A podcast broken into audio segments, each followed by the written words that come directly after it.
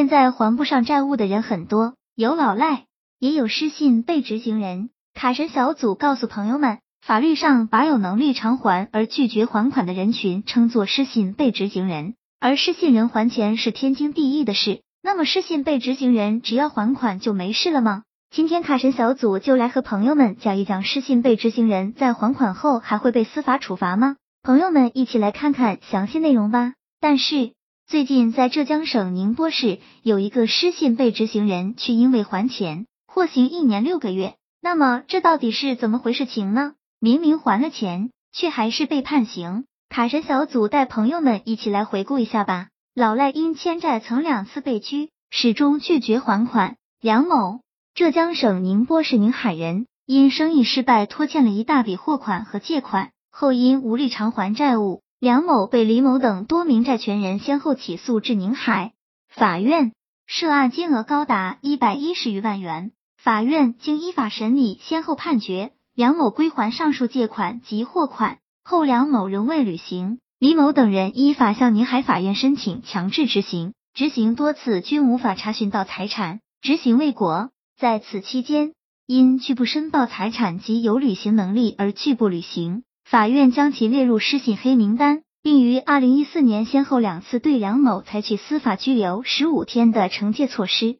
但其始终拒不还款，领得八十八万房屋拆迁款，用于偿还个人债务。老赖获刑一年半。二零一五年。梁某父亲的老屋正面临拆迁，按照规定，梁某作为家庭户成员，可以从中分得八十八余万元的安置费。不过，梁某为躲避执行法官，委托妹妹领取并擅自处置。执行人员得知此事，便立即向有关部门了解情况，但却被告知这笔安置费早已被领走。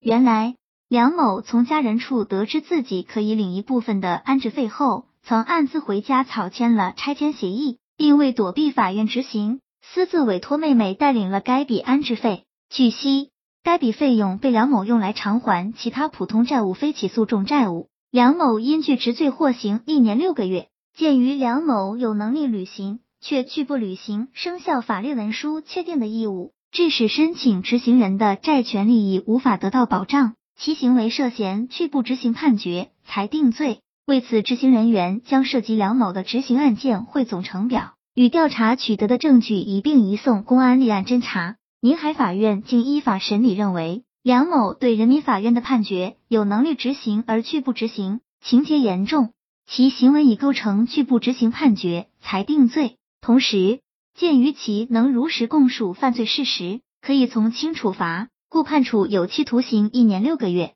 梁某明明还了钱。却还是被判刑。卡神小组知道很多朋友们会表示不可思议，其实，在司法角度，梁某应优先偿还法院判决的债务。对于此次判决，法官表示，在该案中，梁某在判决生效后擅自处置财产，并用于归还个人其他债务，导致生效裁判无法执行，属于有能力执行而拒不执行的情况，不仅损害了司法裁判的权威。更破坏了裁判文书的既判力。当案件进入强制执行阶段后，被执行人应及时向法院如实申报财产，且财产应优先偿还法院判决或调解确定的债务，否则将依法追究法律责任。卡神小组总结：其实很多网友表示不认识债务分优先级，不过最后还款了，也要受到惩戒吗？卡神小组告诉朋友们。其实，法院表示应优先偿还已有判决的债务的规定，